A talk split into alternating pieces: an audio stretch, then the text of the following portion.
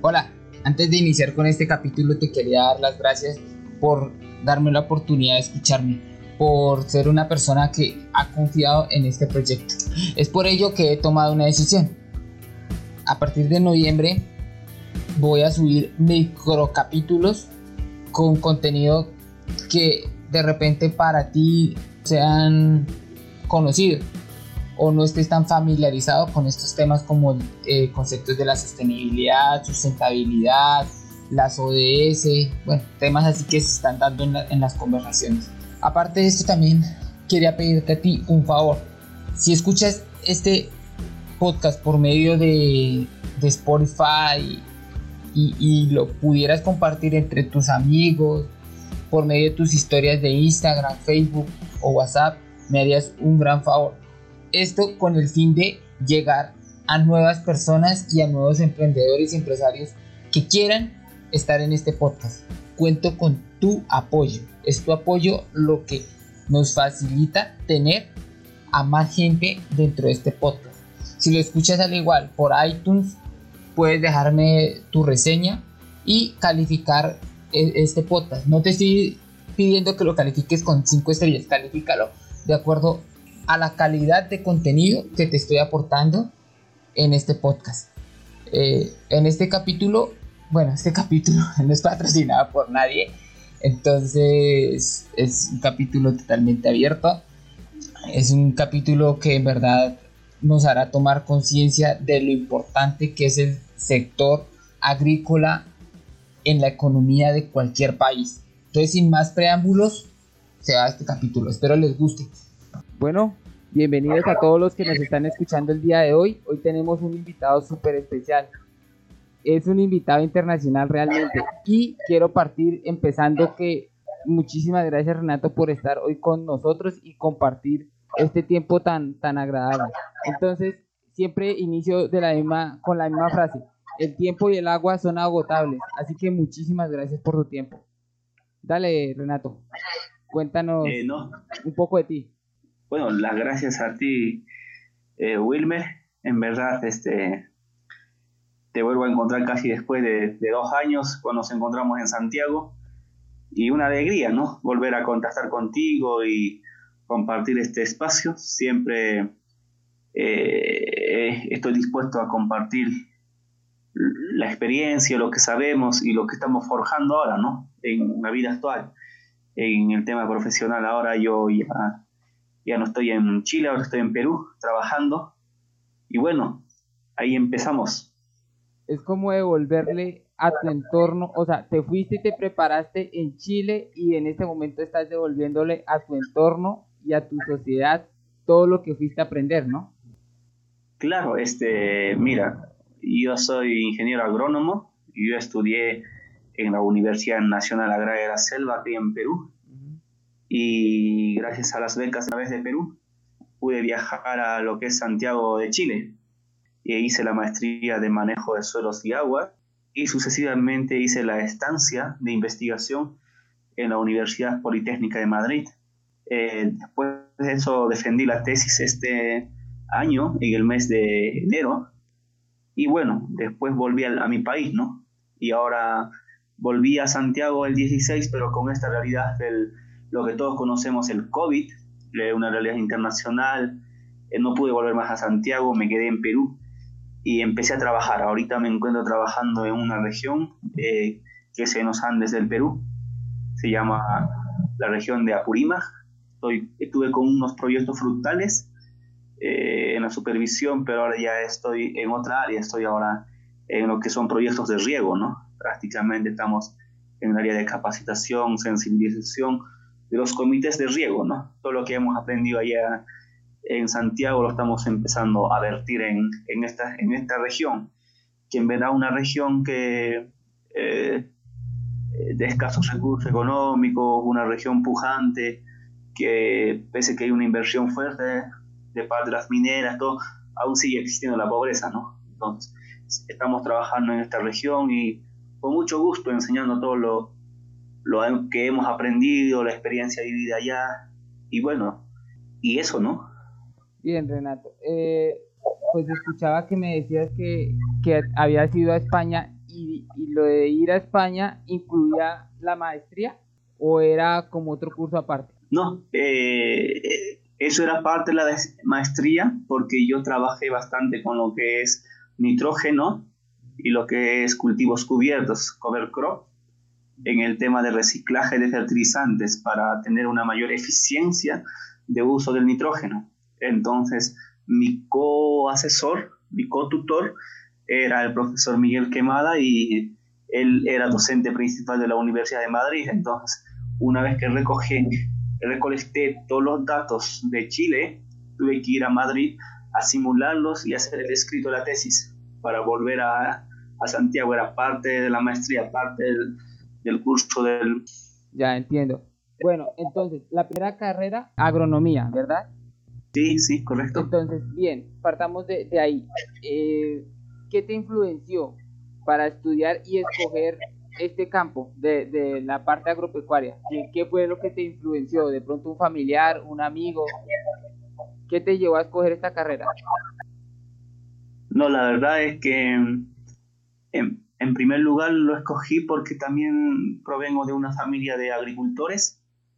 Eh, mi abuelo era agricultor, mi papá lo fue y mayormente se dedicaban al cultivo del café. Entonces, yo soy natural del Cusco, del Valle de la Convención, entonces una zona cafetalera. Entonces me, me fue la primera influencia, ¿no? La familia, pero sucesivamente, como yo fui a la selva, Vi como que eran unas extensas pampas de cultivo de arroz, de cacao, de café, de palma aceitera, hablando del centro del Perú, para el nororiente, lo que es Tocache, Bamamarca, lo que es Tarapoto, cuando hice los viajes por ahí, y me motivó mucho. Dije, oye, esto puedo replicarlo en Cusco, esto es otro nivel de agricultura. Y esa fue mi primera motivación, así como hacer eso, ¿no? Y de ahí me empecé a trabajar en todo lo que es el cultivo de café, ¿no? Ya, eh, bueno, y para escoger la, la, segunda carrera, que en este momento pues vendría siendo la maestría en riego y suelos, ¿verdad? Eh, sí, algo es eso. La maestría qué la se llama Magíster de Manejo de Suelos y Aguas, es más enfocado al tema de conservación de suelo, uso racional de suelo, y en el tema de agua va a la eficiencia del uso de agua, a los problemas de agua en Latinoamérica, eh, el tema del riego, prácticamente mejorar la eficiencia del riego y cruzarlo con el factor suelo, eso es maestría. Bueno, Renato, aquí va otra pregunta. Si pudieras, no sé, volvámonos a la época de adolescencia, eh, y lo digo porque en la época de una adolescencia es la, la decisión de, de escoger una carrera es tal vez una de las más difíciles, ¿no? Porque el, la decisión que tú tomes y la carrera que tú estudies hoy va a, va a impactar todo tu futuro, ¿no?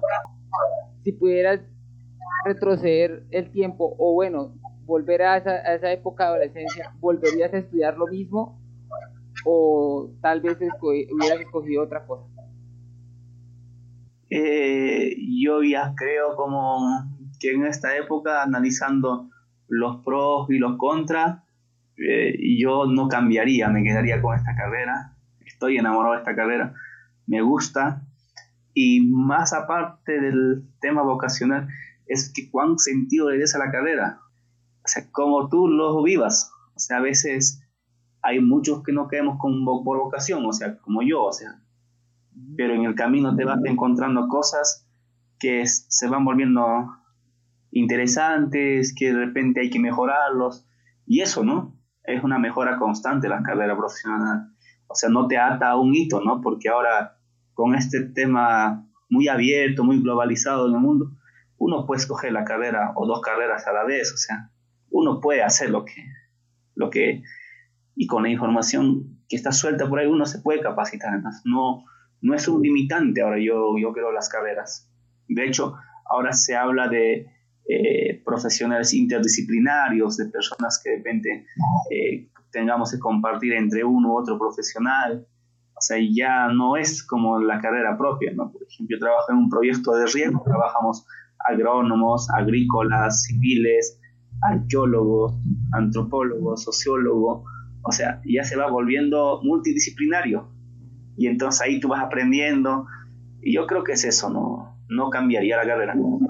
Ya, yo te lo digo es porque, pues no sé, esto suele pasar aquí en Colombia, mira, hay un indicador en las universidades muy alto, un indicador negativo, ¿no? Muy alto de deserción de, en los primeros semestres porque la gente empieza a estudiar una carrera y no le gusta.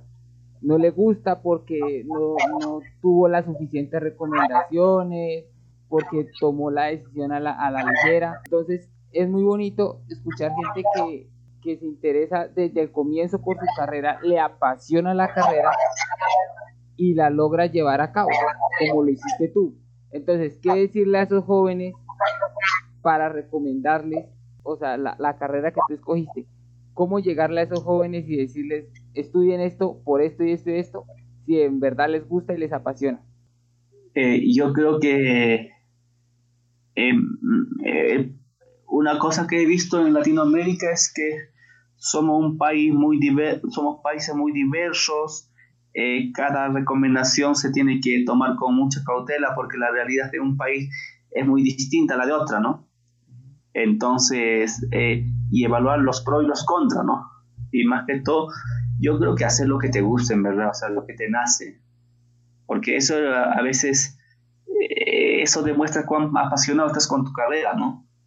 Y eso lo vas a transmitir en el trabajo. Al final, cuando uno hace las cosas que quiere, pareciera que no trabajaste, o sea, hace lo que le gusta, ¿no? O sea, yo, por ejemplo, voy al campo y me gusta estar con los agricultores, conversar. O sea, es algo que a mí me nace, me gusta. O sea, no, no lo hago, no siento que trabajas, simplemente te gusta. Entonces, los jóvenes deben enfocarse más también al tema de oportunidades. O sea, yo tengo esta carrera y qué oportunidades laborales también tengo, eh, si esto me puede fortalecer a lo que yo ya tengo como familia. O sea, son varios formas y hay que tener un poquito de, de repente de un poquito de asesoría. De repente antes de elegir la carrera, estudiar, o sea, oye, ¿a qué se dedica? Porque a veces eh, eh, yo fui joven también y yo quise estudiar muchas carreras también. Y al final uno se va a dar cuenta, oye, esto no creo, esto sí creo. Y es la época más difícil, o sea, uno empieza a dudar mucho. Yo dudé mucho también. Yo, yo estoy del Cusco, yo quise estudiar turismo o sea, porque hay un flujo de turistas y bueno, conocer gente, sí, pero después uno va a decir, oye, pero después quise ser administrador, pero de ahí, mm, pero administrador tampoco, o sea, y al final acabé siendo agrónomo, y al final entendí que a lo mejor esa era mi vocación porque tenía origen, ¿no? O sea, era una generación agricultores, de abajo, y uno se da cuenta que también lo puede traslapar. Ahora, por ejemplo, yo tengo un proyecto en mente, lo que se llama el ecoturismo o turismo vivencial, o sea, lo vas anclando al tema de, tu carrera, ¿no? Pero, o sea, debe evaluarse bien, creo cada realidad es muy distinta y los jóvenes eh, preguntar a, a, personas ya con experiencia de cómo en verdad elegir la carrera correcta. Yo creo eso. Sí, y de hecho también esa es, esta es una de las, de las razones por las que se creó este podcast, ¿no? pues pensando en aquellos jóvenes que, se encuentran en este dilema en este momento en salir del colegio y de secundaria y qué me voy a poner a hacer, qué voy a hacer de mi vida. Entonces el tener esta charla ya con personas que ya se han graduado, que, ya han tenido un, tallaje y un, una experiencia y un expertise en cuanto a, a las experiencias que, que han tenido dentro de sus carreras, pues es muy valiosa y si las personas lo escuchan y, te buscan y de repente te escriben, Renato, ven, yo, yo quiero estudiar agronomía, pero es que no estoy seguro. Eh, dime, ¿qué haces tú? Entonces, que tú le pudieras brindar como esa asesoría a, a ese adolescente sería espectacular. Decirle, no, mira, yo hago esto, esto, es muy bonito, si te gusta y te apasiona, yo lo hago y podrías hacer esto y esto. Y es muy bonito ese acercamiento, ¿no? En poderle decir a un joven, venga, eh, aterrice sus ideas y yo le ayudo. Sí, claro, es eh, muy bonito. Primero, eh, orientarse con las personas que ya han pasado esta etapa, ¿no? Esta etapa difícil de qué estudiar, qué elegir, o sea, eh, es muy complicado, en verdad, lo es, para mí lo fue en mi época, en mi momento, pero claro, la mejor forma es preguntar a los más cercanos, ¿no? A veces los tíos, los papás o los amigos mayores, ellos son los que a veces te dan las pautas, ¿no? Oye, mira, esto es bonito, se trata de esto. Yo creo que ahí tendríamos que ir a un tema de orientación vocacional y de repente trabajar en las instituciones educativas eh, a nivel, no sé, no sé cómo sea la realidad de Colombia, pero al menos en Perú, por ejemplo, y sería, por ejemplo, hablando de la Perú, como ir en los colegios en cuarto, quinto de media y ahí diciéndoles, oye, ¿sabes qué? Estos son, dando como una orientación vocacional, ¿no? Cursos de tutoría vocacional.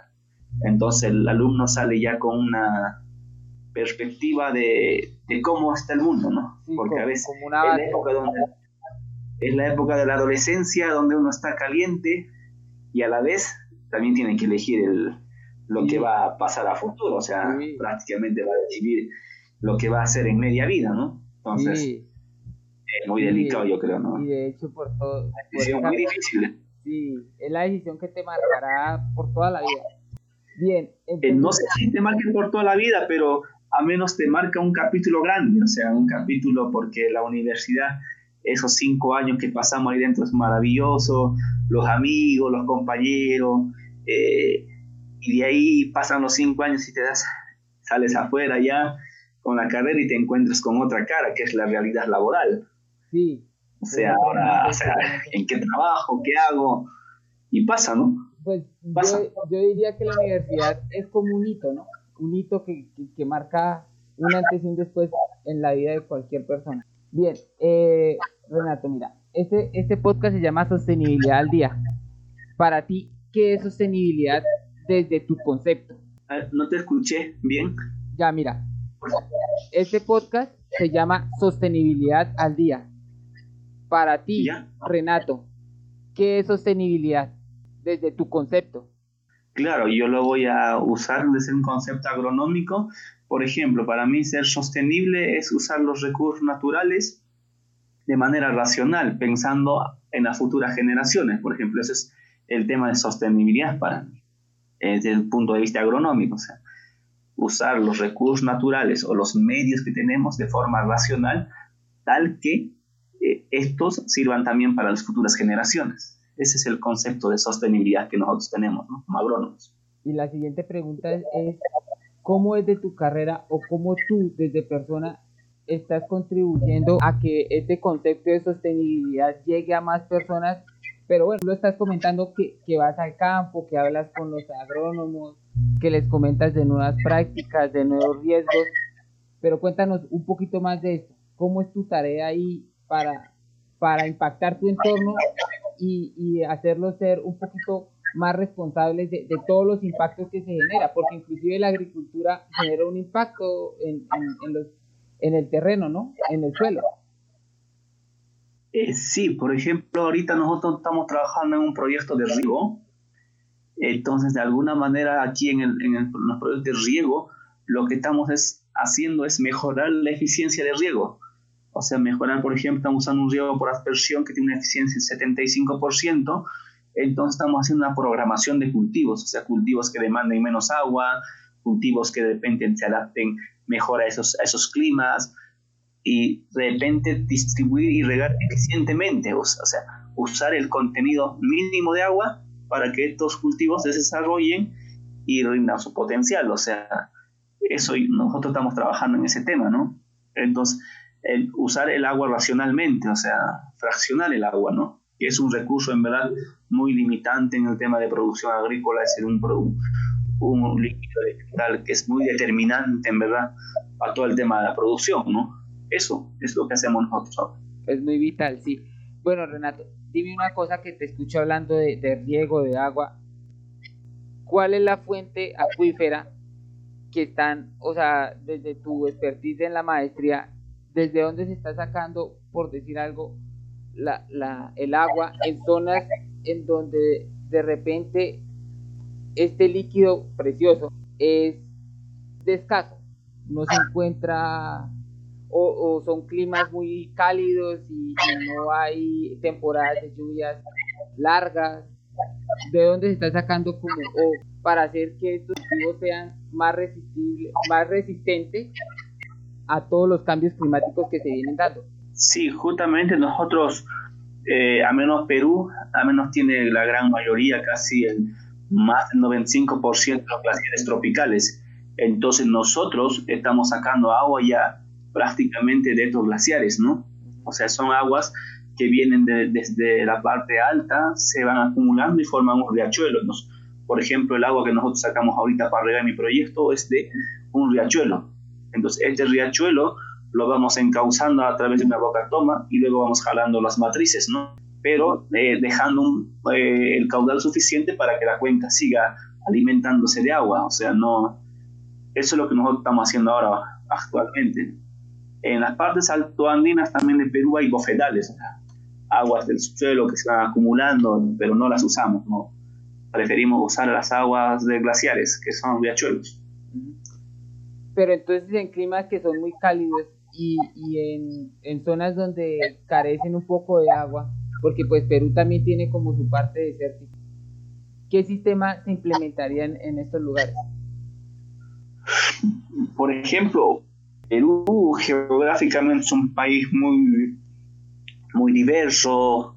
Y, por ejemplo, lo que están sacando en la selva son, se hacen pozos de agua, en la costa igual se hacen pozos de agua.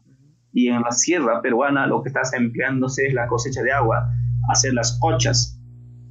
Cocha del, del hecho que vienen ser lagunas, o sea, unas lagunas artificiales para encauzar el agua de lluvia en las temporadas de lluvia y luego vertirlas al, a la cuenca, ¿no? Para el tema del riego. Bien, Renato, te hago esta pregunta aquí. ¿Crees que la tecnología es amiga de la sostenibilidad o de repente la tecnología le está haciendo un daño a la sostenibilidad del planeta Tierra? No, yo creo que no, depende de quién lo use, ¿no? O sea, hay tecnologías que son amigables con el medio y hay tecnologías que también no lo son. Eh, depende de cómo tú lo uses, ¿no? Y siempre, eh, siempre pensando en el resto, ¿no? De repente, un claro ejemplo, yo tengo un riachuelo, yo tengo que pensar que no puedo llevarme todo el agua del riachuelo. Yo tengo que dejar una fracción para que la cuenca sea, siga viva, porque hay que usar racionalmente, porque en esa cuenca se desarrolla también vida, ¿no? Hay animales, animales, flora, fauna en general, y tiene que seguir alimentándose la cuenca, no le podemos secar todo el agua, ¿no? Porque prácticamente estamos desviando el agua a otro sector que no es el flujo de cuencas. Yo creo que es de las personas ya, las tecnologías, ¿no? De repente uno emplea, por ejemplo, en fertilizantes, ¿no? El fertilizante en verdad te ayuda a mejorar los cultivos, ¿no? Pero ¿cuánto fertilizante echar? ¿Cuándo, ¿Cuándo usar una práctica, por ejemplo, las buenas prácticas agronómicas o sea, todo va relacionado a quién, quién es la persona quien usa, ¿no? ¿Quién es la persona? Esto, y en ahí va muy importante la capacitación, la sensibilización. O sea, ahí hay que hacer un trabajo muy arduo en lo que es capacitación y sensibilización en el uso de la tecnología para mejorar ciertos aspectos de la vida, ¿no? Y te digo esto porque, bueno, ya que mencionas la capacitación, ¿qué tan ardua puede llegar a ser capacitar a las personas que, que vienen utilizando prácticas de fertilizantes químicos, eh, insecticidas químicos.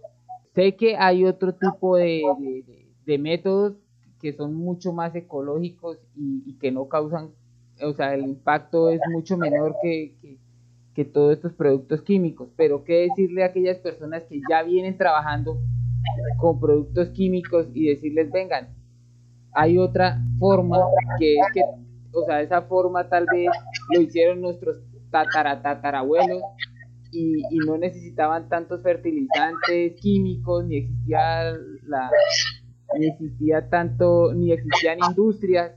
¿Qué decirle a estas personas? Mira, es que yo creo que ahí va el uso ya racional.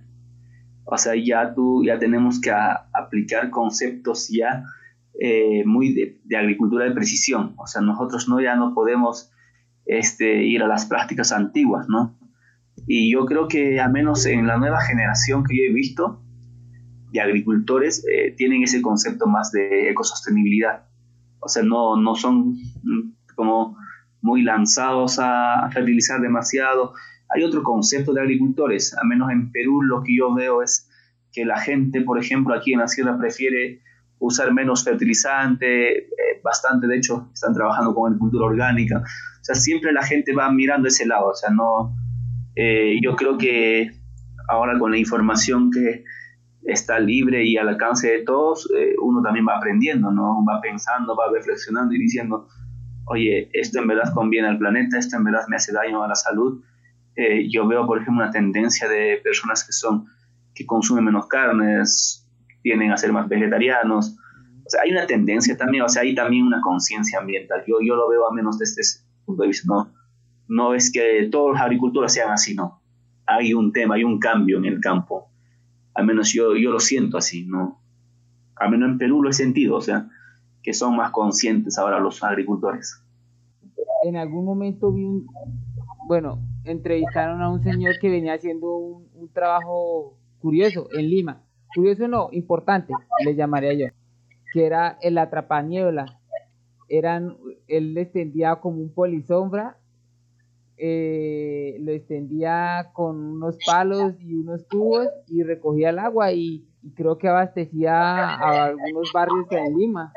Y yo dije, pues, o sea, es algo que es tan artesanal, pero que le están dando un uso tan, tan esencial, ¿no? Eh, sí, eh, escuché la noticia por ahí, lo vi. No tengo en verdad el concepto tan claro de la atrapaniebla, en verdad no, eh, no tengo mucho, no, no, no divagué sobre esa idea, pero sí lo veo como algo bueno, ¿no? De hecho, hay otros conceptos, por ejemplo, lo que se llamaba el tema de cosecha de agua, ¿no? Poníamos unos tanques ahí y cosechábamos de los techos todo el agua, ¿no? Para después usarlo, y no sé, en cosas de los huertos. O sea, yo creo tecnologías para, para todo, ¿no? Y así van naciendo ideas, yo creo. Y bueno, a menos ahora eh, el tema de la innovación ha crecido bastante en Latinoamérica. Yo he visto muchas innovaciones así. Ah, cuando estuve en Chile vi muchas innovaciones, muchas curiosidades. Volví a Perú y también hay muchas curiosidades. O sea, cada vez la gente va por sí solo ya va investigando, ya va aprendiendo. Y una herramienta, el Internet. En esta pandemia se ha visto que el Internet era esencial y mucha gente eh, se capacita más. De hecho, ahorita estamos conversando un tema eh, por, por, un aplicativo ¿no? de Google. O sea, yo creo que eso ha influenciado mucho también. Para, no, Latinoamérica está viviendo una época de innovación también. O sea, y es, eh, al menos en la agricultura, en lo que yo veo, ¿no? En campo. Mira, he escuchado pues eh, diferentes podcasts con emprendedores que, que, que le han sacado el estadio, como se dice, que han sido muy reconocidos por, por, por, su ímpetu y por sus innovaciones en todos los proyectos. Inclusive hay uno en Perú que me llamó mucho la atención, que fue una persona que estuvo en trabajando en Citibank, estuvo en, en Wall Street y él dijo, no, eh, a la gente le están prestando dinero y las entidades son usureras, se demoran mucho en el proceso, yo voy a crear una aplicación y por esa aplicación le voy a prestar dinero más fácil y le voy a dar todo a un software y el software me va a decir si el cliente es viable o no es viable para el crédito y ya. Entonces son gente que realmente están revolucionando las, ¿cómo decirlo así? Como las costumbres, el, el, como la forma de vivir que teníamos y en verdad que Latinoamérica se viene con cosas muy grandes. O sea, ya no miramos ni siquiera a Estados Unidos ni Europa. En Latinoamérica, en Latinoamérica hay con qué y tenemos el potencial adecuado para, para llevar las ideas y innovaciones a todo el mundo. Falta es algo que sí dice, es cambiar ese mindset, el, el, ese, ese de yo no puedo, eh, es muy grande pensar en eso. Tal vez la mentalidad, ¿no? Cambiar el mindset, que es lo que nos hace falta en toda Latinoamérica. ¿Qué crees, Renato? Eh, yo, yo estoy viendo las estadísticas y habitualmente la población de Latinoamérica somos jóvenes, o la gran mayoría es joven. Entonces, una, una, son poblaciones que van, son pujantes, ¿no? Y van cambiando ahora. yo creo que de acá un poquito también falta este, el intercambio de ideas en Latinoamérica. Yo creo que deberíamos empezar a juntarnos, a intercambiar ideas. De hecho, tengo un amigo de Panamá que siempre paramos conversando así de conceptos que él va aprendiendo y yo también voy aprendiendo. Entonces, vamos intercambiando ideas, habilidades. Y yo creo que falta eso. O sea, ser un poquito más solidario con los vecinos y empezar a compartir las ideas, ¿no? Y así se crean las, las grandes cosas. A veces el conocimiento que no se transfiere, que no se esto queda ahí, ¿no? O sea, no. El conocimiento que nunca se ha podido explotar al máximo. Yo creo que eso falta también un poquito. o sea, diversificar los conocimientos, ¿no? A pesar de que estamos en América Latina, como que cada uno jala para su país y no, no, no, no tenemos esa tendencia de venga, hablemos, compartamos, digamos experiencias juntos y, y lléveselo para su país y yo me llevo lo que le aprendí a usted a mi país. Y esa diversificación es lo que hace una gran comunidad, ¿no? Yo creo que es eso, es eso, o sea, que debemos empezar a compartir ya las ideas, a decir, mira, yo hago esto y mira, me salió exitoso esto de y mira, te comparto esta idea.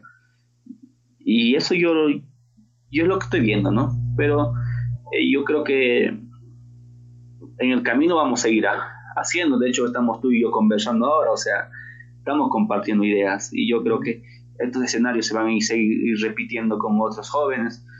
Y eso también hace mucho también de, de cuán uno esté tan abierto, ¿no? En compartir las ideas. Que cuán abiertos en expresar lo que, lo que desee, ¿no? No todo el mundo estamos a eso, ¿no? Somos tímidos, otros no muy afinados con la tecnología, eso, ¿no? Sí, pero es mala de, querer compartir, de querer compartir conocimiento, de querer tener una voz, ¿no? Renato, eh, ¿qué decirle a esa, no sé, yo te lo digo, ¿qué pasa aquí en Colombia? Que normalmente las empresas pues están presentando un plan de sostenibilidad y lo hacen es como por medio de fundaciones y hacerlo así como muy por encimita. ¿Qué crees que cuáles son los retos que tienen las pequeñas y medianas empresas para ser sostenibles? Hay una parte que no te entendí bien, Wilmer, de la pregunta. ¿Las empresas están haciendo qué? De repente lo que pasa es que las empresas están presentando un plan de sostenibilidad eh, por medio de fundaciones, por cosas que realmente no, van a mitigar los impactos que, que, se están generando. Entonces, ¿qué decirle a esas pequeñas y medianas empresas como de qué están haciendo bien y qué deberían hacer para, para posicionarse? Mira, yo creo que ahí va ya de un tema de reglamentación a nivel país. Yo creo que ya los países ya deberían trabajar a nivel de leyes y trabajar eh, parámetros normativas, ¿no? Y entidades de fiscalización o, control, ¿no? Eso es lo que yo creo que debería ser, porque falta un ente regulador, o sea, eso ya iría a un tema gubernamental, ¿no? O sea, nosotros a veces desde la sociedad civil no, no podemos, ¿no? Pero podemos apostar por leyes, yo creo ahí ya tendría que ir la parte ya de la parte legislativa, ¿no? De cómo se va ordenando estas cosas. Ahora, en el tema de las medianas empresas, este, a lo mejor hay, debería haber fomentos eh, de parte ya de la, de la gobernabilidad para que ellos puedan implementar sus planes, ¿no? O sea, como estímulos, ¿no? Por ejemplo, no sé, estímulos tributarios, eh, de que si tú aplicas tal, eh, bajamos el impuesto en tal cosa. Yo creo que ahí tendría que ser, ¿no? Porque apelar a la conciencia empresarial, eh, no, yo creo que no, no. En Latinoamérica somos tan, todavía un, una región muy inmadura en eso, y no, es difícil apelar a la conciencia de los empresarios, yo no, no creo, debería haber como estímulos, ¿no? Eso. Sí, porque realmente nadie va a decir voy a sacar tanto presupuesto de lo que voy a generar de mis ganancias para invertirlo en un plan de sostenibilidad. Nadie lo va a hacer de esa forma. No, no creo, no. Yo he visto empresas que no, no, no, no apuesta ahí por ello porque no, no, debería haber ya un tema de legislación. De repente aplicar estímulos desde la parte del, ya del gobierno para poder salvar esto, ¿no? Eh, y al que cumple las estos, de, las normativas, o el que implementa más su plan o, o, de mejor manera, darle ya el estímulo correspondiente, ¿no? Y trabajar bajo metas, ¿no? Tú cumples tal meta y te damos tal estímulo. O sea, así debería ser ya, creo, ¿no? Porque no apelar a la conciencia ambiental de los empresarios, no, no lo veo yo. A menos desde mi opinión personal. No, y es totalmente respetable. O sea, realmente aquí no, no vamos a, a refutar tus, pensamientos, porque cada cabeza es un mundo. Bueno, bien, Renato, mírame. Eh, si tú pudieras enumerar, ¿sí? ¿Cuáles serían los retos de la sostenibilidad a futuro? Basándonos en las ODS. ¿En la qué? ¿En la qué? En las ODS, en los Objetivos de Desarrollo Sostenible. ¿Cuáles crees que son los retos que, que, debemos cumplir? Y si los pudieras enumerar para, para cumplir pues con, esta agenda y, y, pues llegar a llevar a cabo pues estos, estos retos que, que se nos vienen, si los pudieras enumerar. Claro, por ejemplo, ahorita hablábamos de los retos, por ejemplo, yo creo que el más significativo eran las capturas de carbono, que en verdad eh, es lo primero que se sentía, a menos hace unos años. Eh, por ejemplo, también el uso sostenible del recurso hídrico, a menos para los países de aquí. El tema del agua no es un recurso que, a menos el agua dulce, es difícil de acceder. Otro, por ejemplo, lo que veíamos era eh, todo el tema de la contaminación en las grandes ciudades, ¿no? Yo no sé cómo sea en Colombia, pero al menos en Perú el tema... El el, diésel es muy... Con, o en Chile, por ejemplo, ¿no? Tú te vas, no sé, en el mes de julio y nunca ves el cielo, o sea, siempre es para contaminado, para, para lleno de humo, el smog es terrible, o sea, ahí, por ejemplo, ¿no? Eh, aplicar ya lo que es, por ejemplo, energía, perdón, combustibles amigables con el medio ambiente, ¿no? Y apostar por otras tecnologías. Y ya no sea diésel. Bien. Ahora, otro tema también es el tema de lo que alguien que no le da mucha importancia es, son los factores biocontaminantes. El tema de las basuras de las ciudades. O sea, nadie le está dando importancia si en verdad estamos reciclando. Se recicla ahora vidrio, se recicla botella, se recicla, se recicla plástico, pero no veo que se esté dando importancia, por ejemplo, a los biocontaminantes, que son los restos de hogar, ¿no? O sea, yo he visto en las grandes ciudades que no, no se está aplicando eso, ¿no?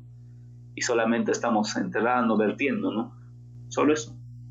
Algunos de los que te puedo enumerar.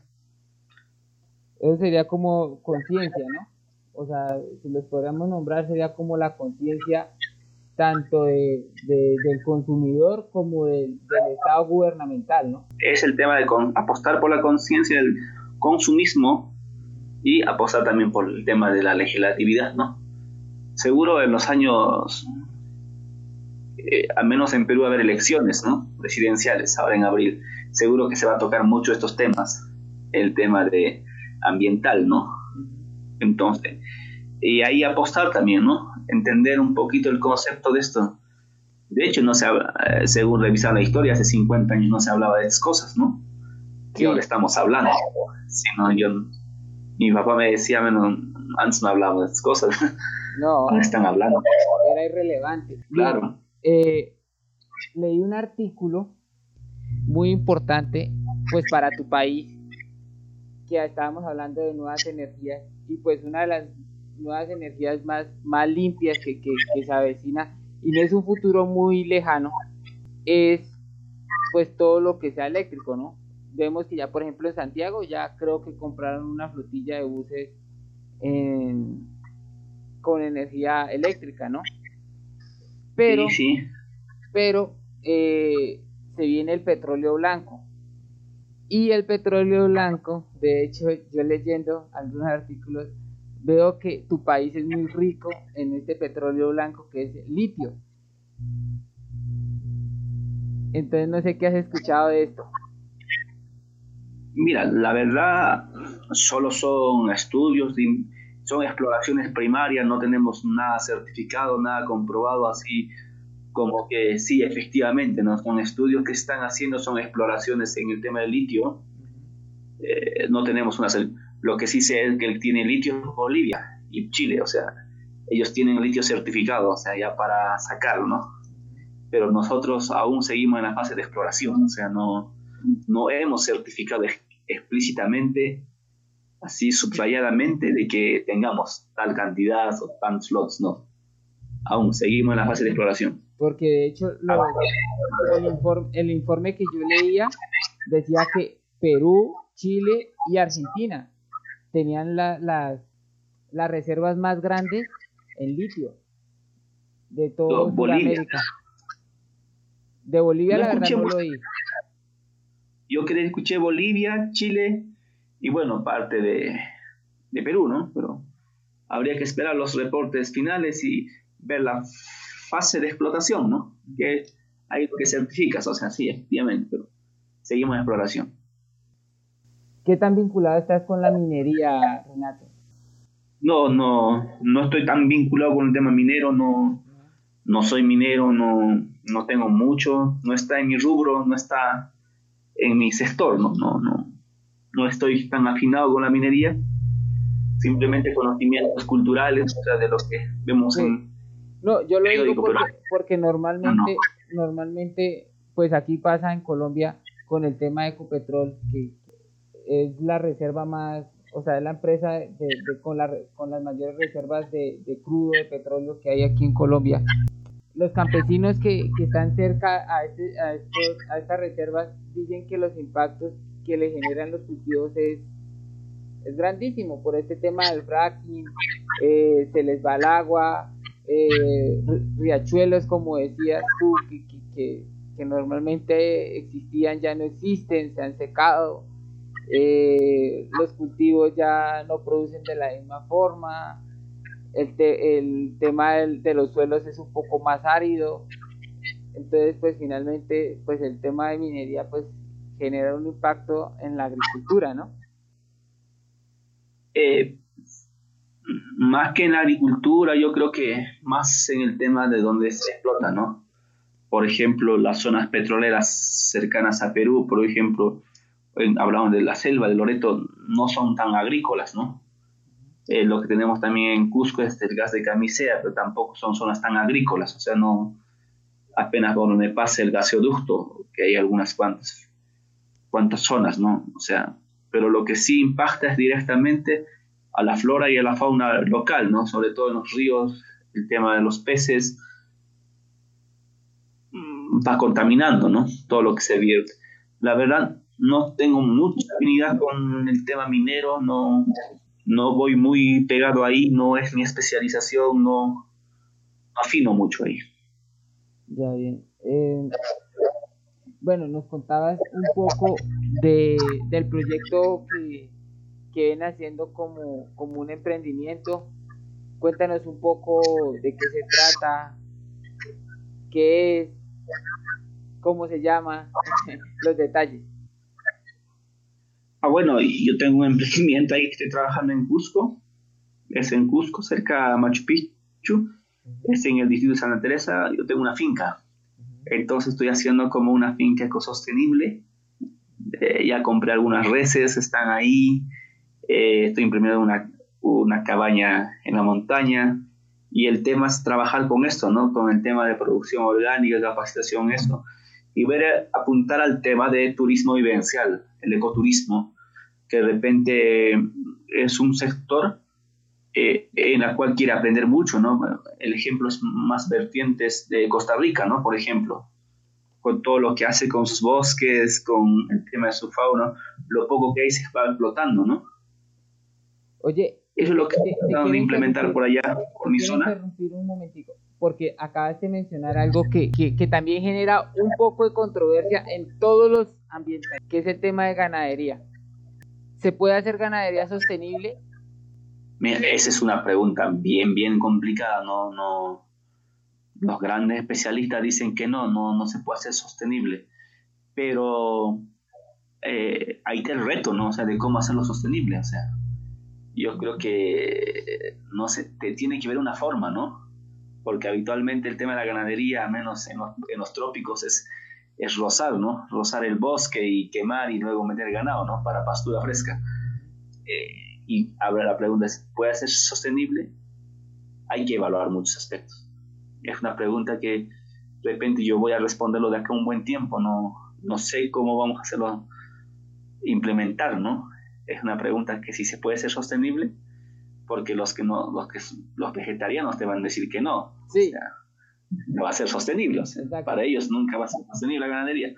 Ahora, para los que comemos carne, diremos que sí se puede.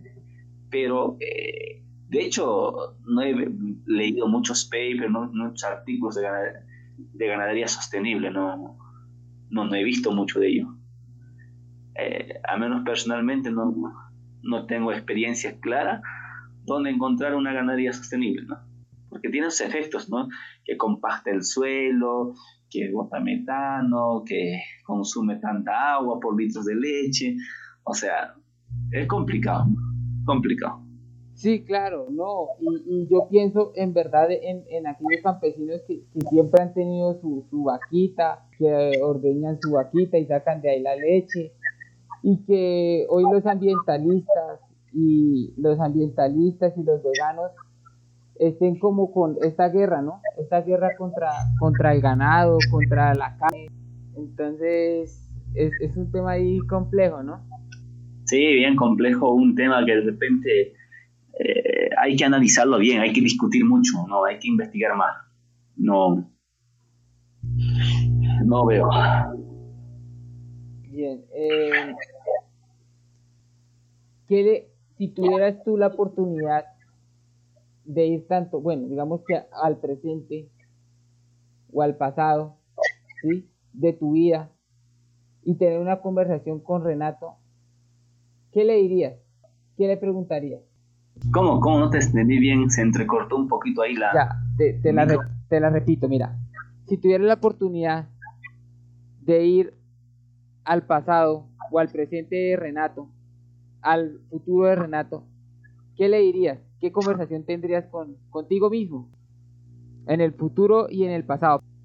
En el bueno, en el pasado la, la pregunta sería de repente por qué demoraste tanto en emprender, o sea, por qué no te aventaste un poco más antes y habría muchas respuestas, ¿no? Tal vez, o sea, no había economía, era inmaduro o no sé, tenía miedo de mis conocimientos, o sea, eso saldría. Y a futuro la pregunta que yo siempre me hago es este,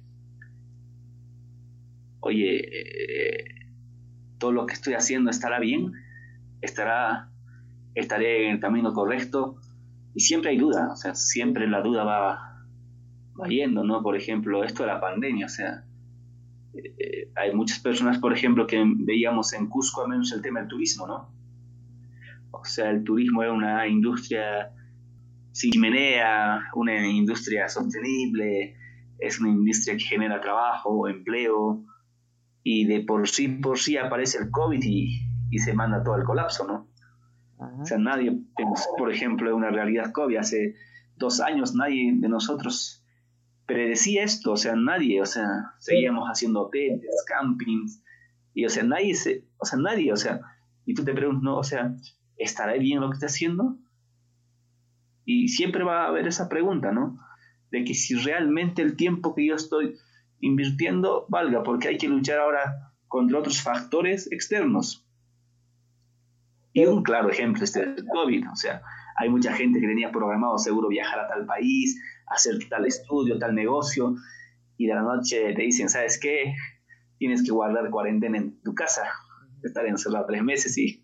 Oye, pero ya que mencionas esto, y volviéndonos un poquito atrás, pero sin dejar, o sea, sin dejar lo que acabas de decir, mira que todo, absolutamente todo en el mundo se frenó, las grandes multinacionales, grandes industrias, todo tuvo que, parar, pero hubo una industria, una economía que sostuvo toda la cuarentena, que fue la agricultura, porque todo, absolutamente todo se paralizó.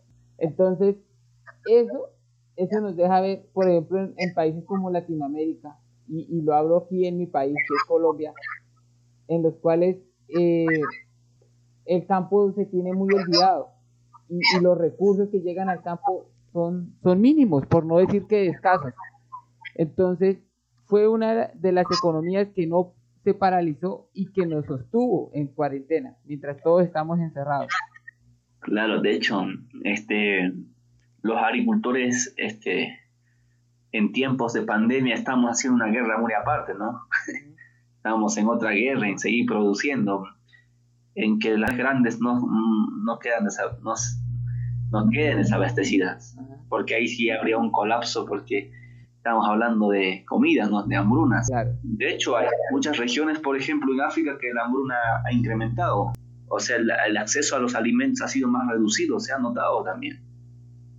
Claro, no ha sido tan un efecto tan devastador que a lo mejor la prensa un poquito tomó más, era más la discusión de que si China hizo el virus o si la vacuna llega y nos hemos descuidado esa parte, pero si ha habido realidades, por ejemplo, acá en Perú había sectores donde no llegaban los alimentos y si llegaban eran muy caros. Entonces no, nadie le dio mucha importancia a eso, depende de un tema de análisis a futuro, es el tema agrícola, o sea, en verdad como país estamos fortalecidos para autoabastecernos porque esta pandemia nos ha enseñado, por ejemplo, que cada país lucha por su cuenta. Cada país luchó por su cuenta, cada uno cerró su frontera, eh, criticábamos algunas políticas de otros países y al final llegamos ahí, nos encerramos en nuestros países. El que subsistía, subsistía. Si no producías grano, allá tú. Y ahí se da cuenta de que de repente este mundo tan globalizado no es tan bueno, ¿no? Que también hay que tener industria propia como país, hay que empezar a producir nuestras propias cosas y nunca hay que descuidarnos, ¿no? Y mira, eso, nosotros importamos muchos granos y ahora con estos cierres, empezó también a incrementar los precios, ¿no? Y las economías, una persona, eh, a menos Perú, por ejemplo, hay mucha informalidad, no hay trabajo formal, no hay ahorros, ah, se vive al día. ¿Y cómo quedas tú? Porque ¿Cómo queda uno? Desabastecido. Y ahí hay que enfocar un poquito en el tema de cada país, yo creo. O de repente, si vamos a hacer una región sólida, hacer una región sólida y cooperarnos, ¿no? pero no, ni, ni los europeos cooperaron entre ellos. ¿no? A Italia la Unión Europea lo dejó solito, vaya a pelear su guerra, sálvete como puedas.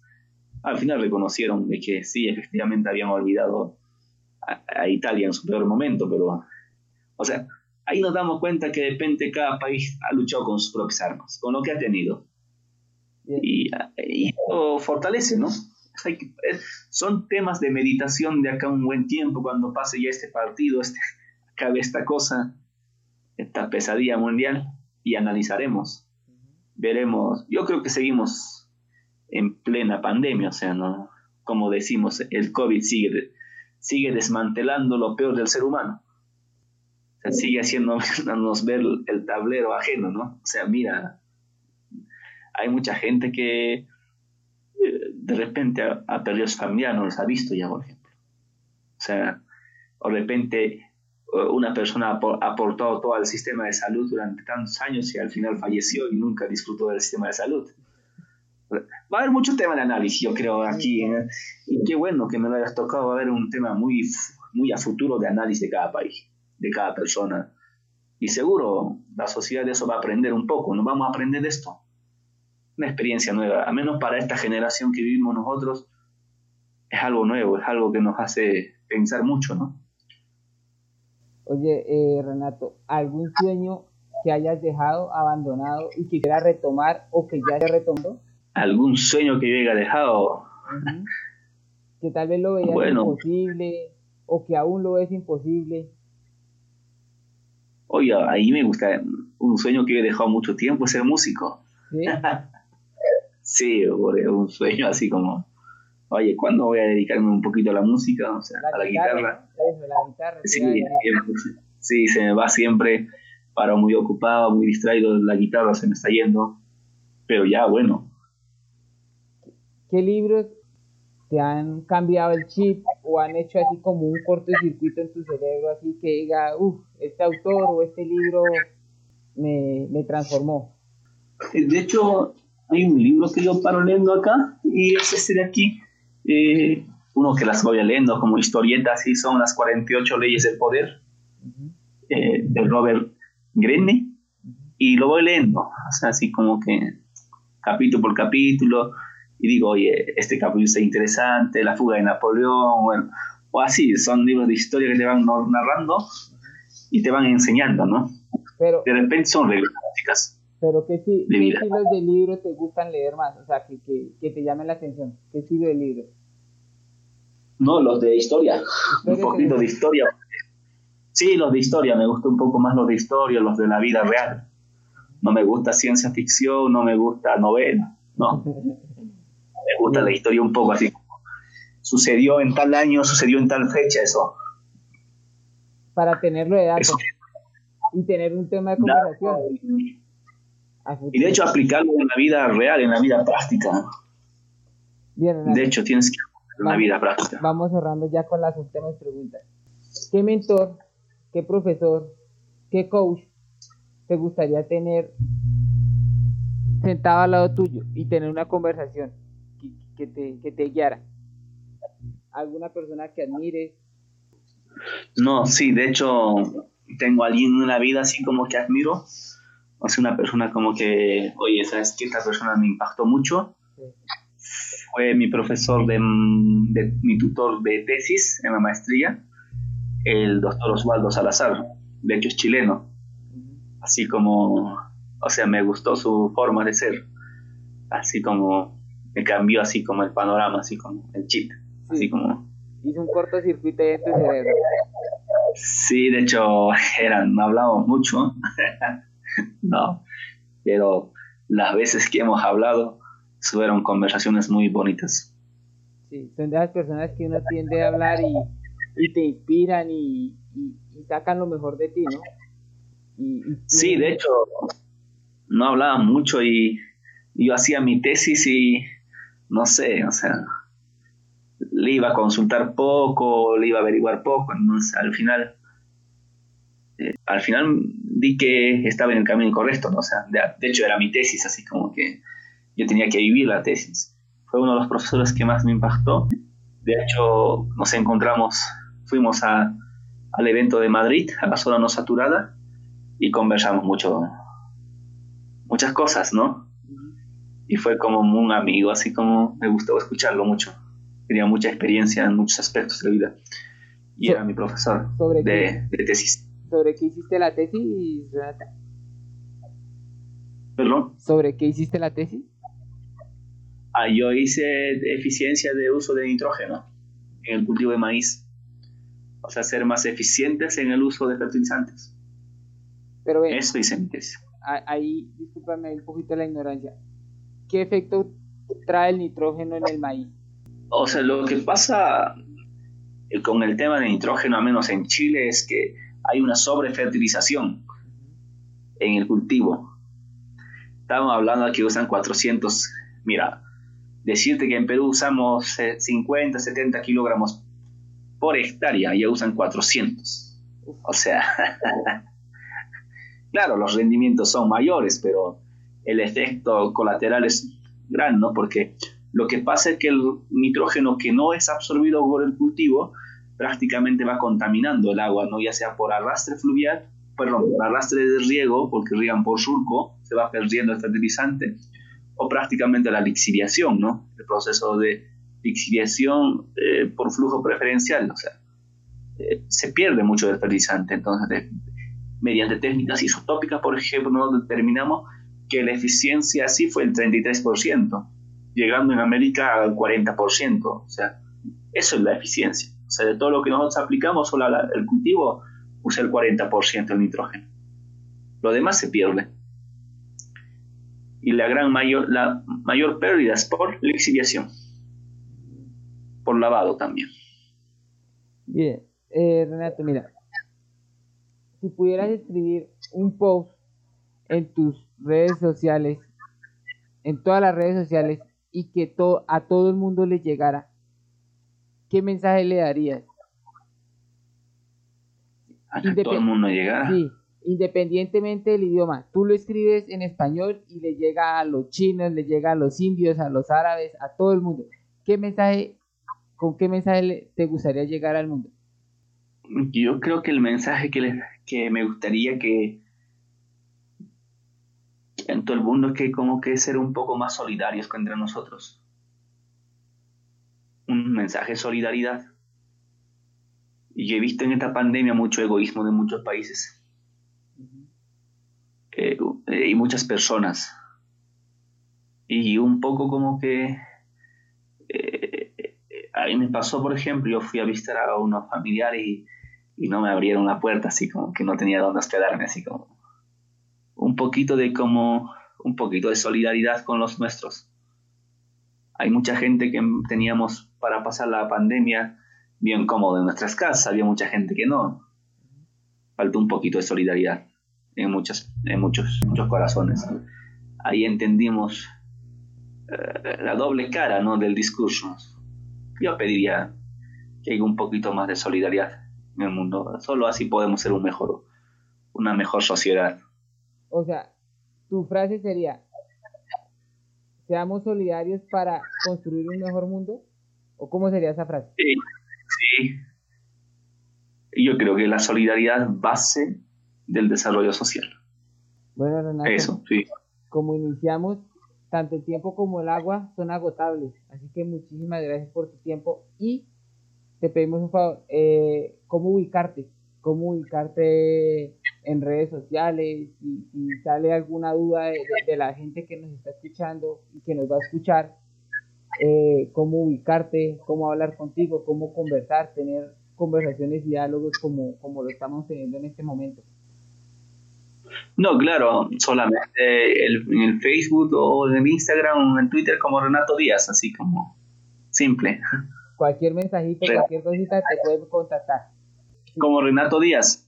En todas las redes sociales. Sí. Vale, Renato. Eres tú muy amable.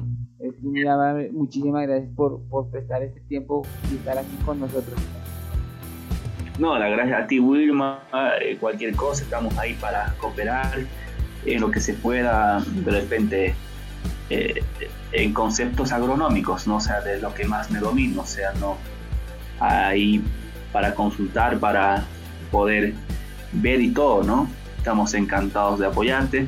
Que solo saludarte, Wilmar, un abrazo hasta allá. Y bueno, cualquier cosa, bienvenido al Cusco, ¿sí? Muchísimas gracias por escucharme hasta este momento. Espero que haya sacado conceptos tangibles, que esta conversación haya hecho un cortocircuito en, en tu cabeza. Al igual, si quieres contactarte con, Renato, puedes ubicarlo en las redes sociales. Yo te dejo el link en, los comentarios. De nuevo, muchísimas gracias por estar acá. Hasta la próxima. Chao, chao.